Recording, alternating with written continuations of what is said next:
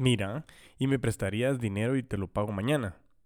Ay, la verdad que mejor no, porque eso de andar cobrando no me gusta. Bienvenidos al episodio 046 de Crece o Muere, el podcast en el que hablaremos de este tema tabú, el que a muchos no les gusta normalmente. Pero que las ventas es cerrar el negocio, pero cobrar es la parte que hace que ese dinero entre a tu cuenta lo tengas en la mano. Así que si quieres saber más sobre cobrar, cómo te vas a enamorar de cobrar y algunas técnicas y estrategias que te van a ayudar a que cobrar sea parte de tu proceso de las ventas, pues quédate y crece.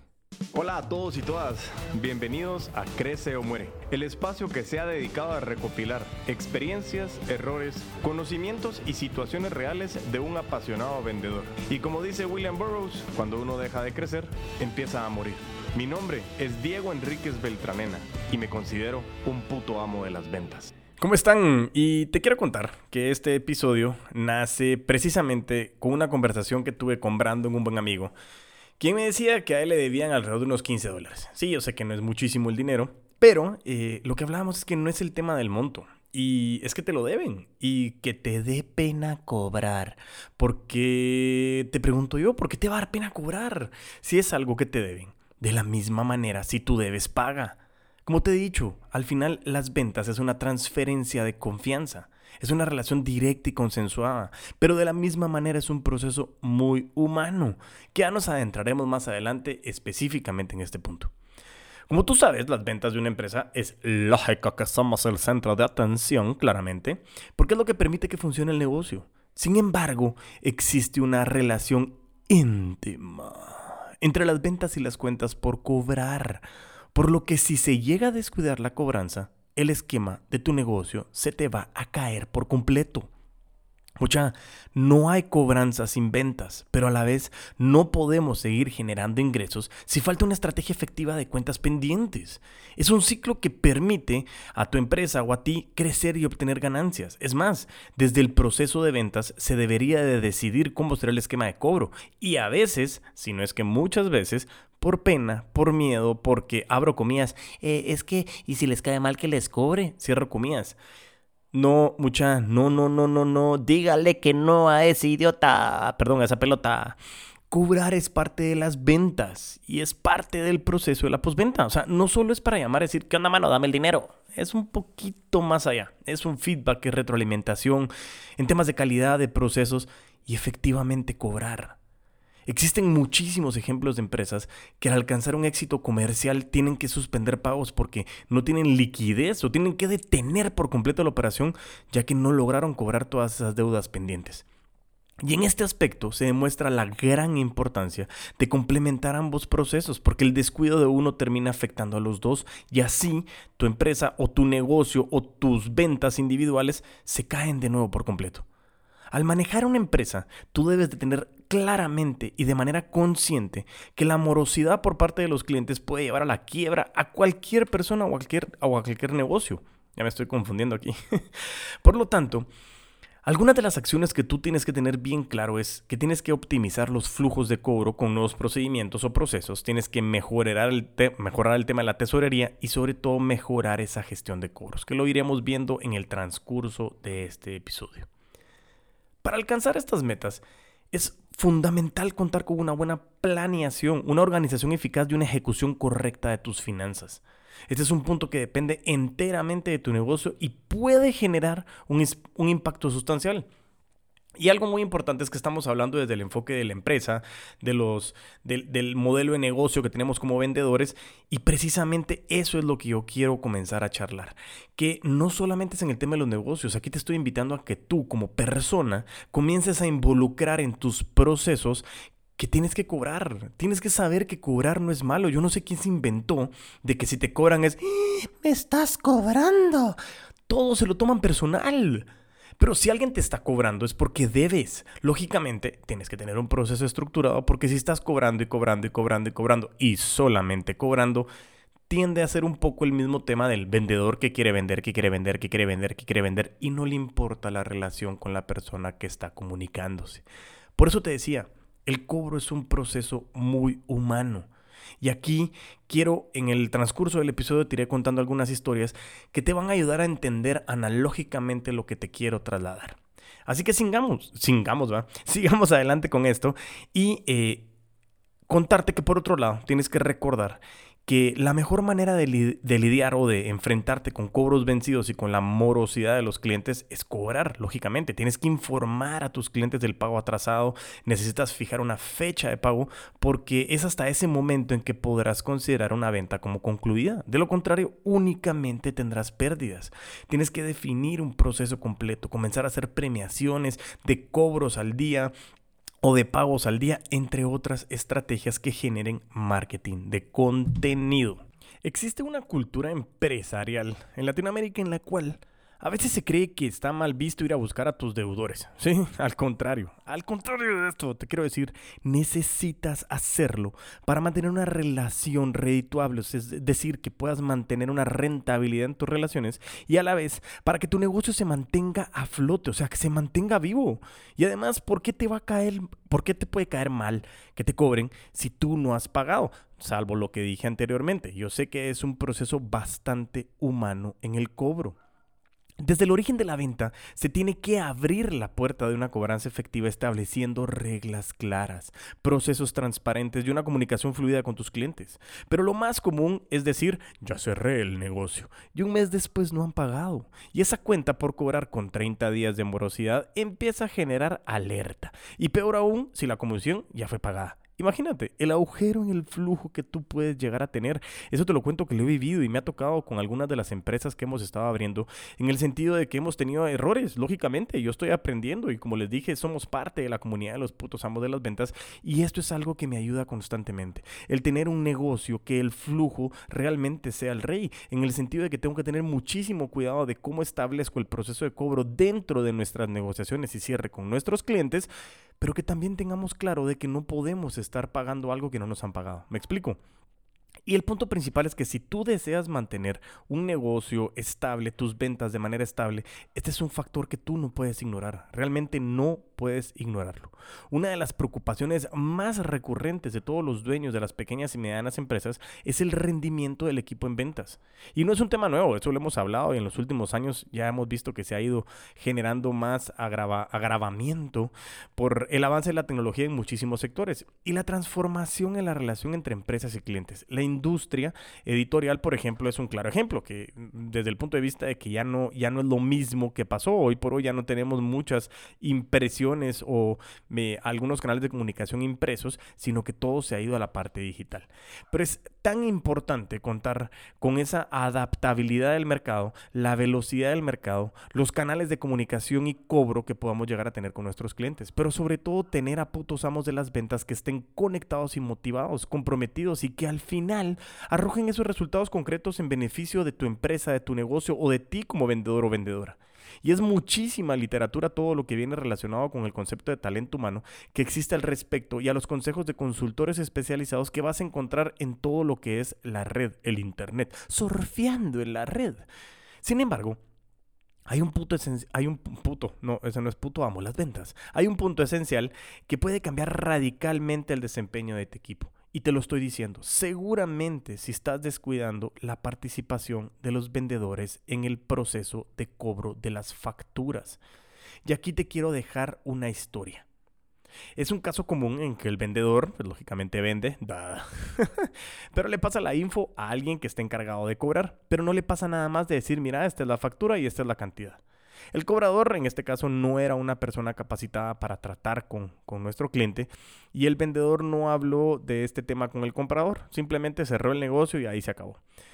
Cuando se llama, eh, el departamento de cobros llama al cliente, el cliente se siente amenazado y se siente molesto porque creen que no voy a pagar. Eh, jamás se me habló de este tema. Y entonces el cliente se, se siente incómodo y entonces aquí es donde nosotros decimos, es vital, es constantemente que estas situaciones pasen. Y yo sigo escuchando de que el flujo de la empresa tiene que ser en el lema de cash is king. Tenemos que tener liquidez. Es importantísimo tener la oportunidad de liquidez y es más, escuché una recomendación que habla de que deberías de llegar a tener como meta un año de efectivo operativo por cualquier situación. Es algo súper complejo de alcanzar, pero se puede hacer y es una recomendación muy buena que podríamos llegar a tener. Pero el punto principal de cómo involucras, cómo van cambiando esas preocupaciones en el equipo en ventas y la relación íntima que tenemos con cobros, es que muchísimas veces tenías mucha masa crítica de cobradores que no estaban relacionados o entrenados para poder llevar un proceso comercial y se forma parte, es parte del proceso de ventas. Por eso es que una venta no se cierra hasta que el dinero ingresó en la empresa. El problema normalmente es que los vendedores y sobre todo altos ejecutivos de algunas áreas creen que su papel se limita nada más a negociar una operación un contrato, entregar la factura correspondiente y verificar que el cliente recibió su mercancía o los servicios. Punto. Ahí se acabó todo. Y después el problema es del área de cobranza. De hecho, a la hora de revisar sus comisiones, estos empleados tienen en cuenta el monto de las ventas que registraron, pero no el de los que efectivamente se cobraron. Y esto a la larga tiene consecuencias muy negativas para la empresa, como lo dijimos anteriormente, porque si no tienes un orden, si realmente no das un seguimiento y tus cuentas por cobrar comienzan a caer en un tiempo de morosidad, el dinero comienza a perder ese valor y más aún si tienes que mandar cuentas incobrables. Eso es algo que ni siquiera queremos llegar a tener.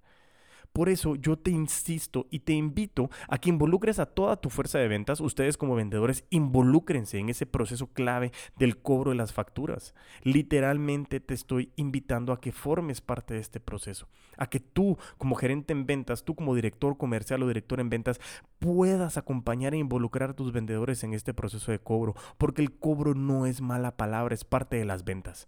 Pero que también los acompañes con las herramientas necesarias que necesitan para lograrlo. Yo te quiero traer seis puntos importantísimos que nos van a ayudar a que las ventas involucrados con los cobros realmente se convierte en un ballet, que se pueda convertir en un vals, que bailemos de la mano los cobros y las ventas para que realmente esto quede de una manera espectacular. Así que vamos adelante con el punto número uno tienes que trabajar en el cambio del mindset de la fuerza de ventas, ¿sí? Debes de hacer un análisis del estilo de trabajo de los vendedores actualmente. ¿Están comprometidos con su trabajo? ¿Son conscientes de la responsabilidad que tienen a la hora de generar ingresos? ¿Son capaces de trabajar en equipo con áreas como producción o contabilidad? Y teniendo este diagnóstico ya en la mano, analiza de qué manera puedes involucrar a los vendedores en el proceso de cobranza. Pero quita ese tabú de que cobrar es malo. No es malo, es genial. Eso hace que la venta sea efectiva. Punto número dos. Tienes que analizar el esquema de comisiones. Ojo, este es un tema sensible, hay que hacerlo con mucho tacto. Luego, llega el momento de actuar, ¿ok? Trabaja junto con los directores de administración y contabilidad, talento humano y ventas en un modelo que haga que los vendedores se hagan responsables del cobro de una factura, para que al mismo tiempo no resulte ni agresivo ni lo desmotive. O sea, tiene que ser un proceso bastante interrelacionado de todo lo que son los departamentos involucrados. Y una opción es condicionar el monto de las comisiones a pago de o, cuando ya se cobró ese monto, me explico. Y eso tiene que tener una lógica, porque yo no puedo ganar dinero que no haya sido generado para la empresa. Es decir, yo no puedo venir, vender algo, pretender que ya gané si no he terminado de pagar todos los costos. Y eso es algo que los vendedores tenemos que tener claro. Y los putos amos y las putas amas de las ventas lo tienen clarísimo. Y por eso te estoy insistiendo en que en este momento analices el esquema de comisiones para determinar de que the cash is king. El flujo es el rey. Punto. Número 3. Dale a tus vendedores las herramientas que necesitan. Ya comenzaste con este proceso de cambio, no abandones a tu equipo a ver que les vaya bien, a ver cómo les va, a ver qué les dicen. No, acompáñalos en el proceso. Monitorea su desempeño, pregunta cómo están, cómo se sienten, sobre todo averigua qué nuevas habilidades, competencias y desarrollo necesitan para encarar su propia transformación. Y aquí es súper importante que un ejemplo es podrían verse beneficiados con algún curso de negociación o de habilidades de comunicación no verbal. Depende cómo esté desarrollado tu fuerza de ventas. Pero el tema del cobro es tan importante como el proceso de la venta porque forma parte de...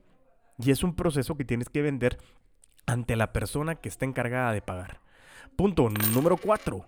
Define dentro del proceso de la venta el proceso de cobro, la claridad de los pagos, anticipos, entre otros, y por favor háblalo y deja trazabilidad. Las personas tenemos una mala práctica de no leer, ya me ha pasado, y no caigas en la modalidad de regatear, no pierdas el valor.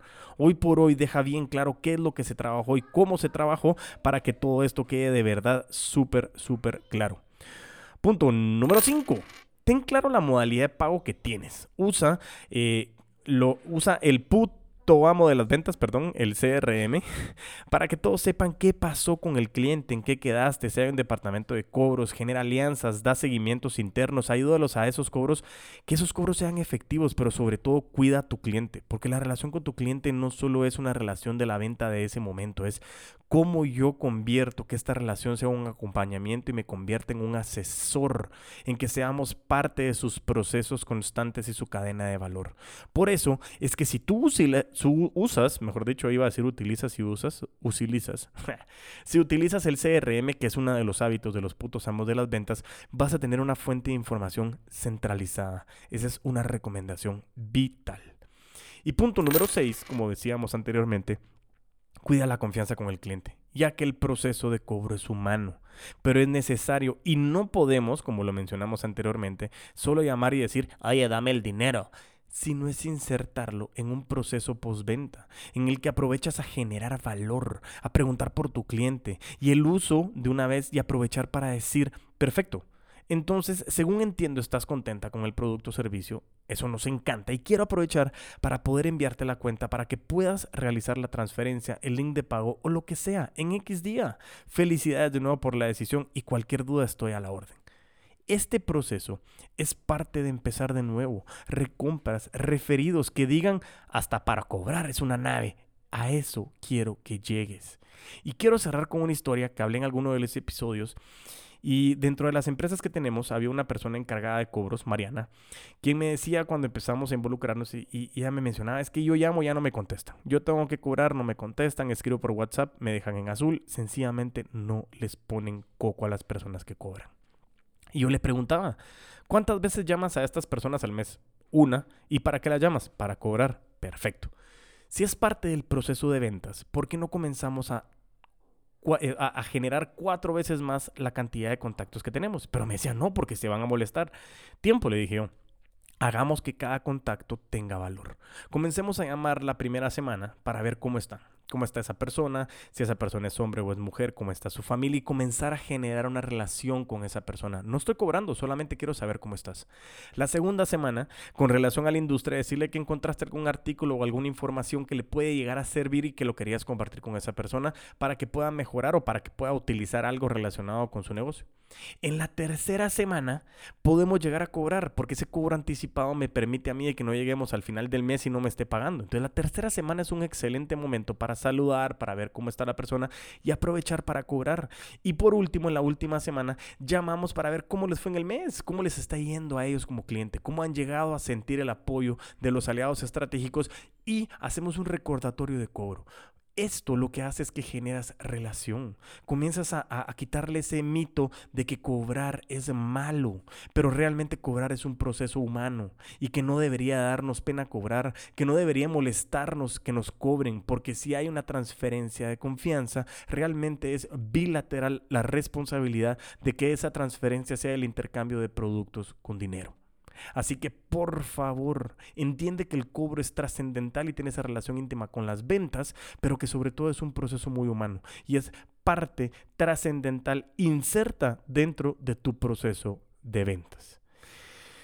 Así que para hacer una recapitulación de los seis puntos que acabamos de ver, vimos lo siguiente. Punto número uno, trabaja en un cambio de mindset. Punto número dos, analiza el esquema de comisiones. Punto número tres, dale a tus vendedores las herramientas que necesitan.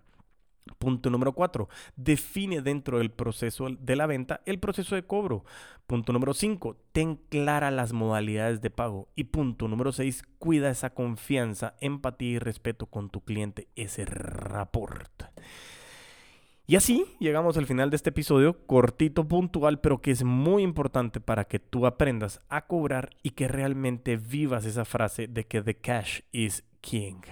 Recuérdame seguir en todas las redes sociales como Facebook, YouTube y LinkedIn como Crece Homer el podcast, eres el puto amo de las ventas y en mis redes personales como arroba puto amo de las ventas en TikTok y en Instagram. Y mientras tanto nos volvemos a escuchar, a vender con todos los poderes.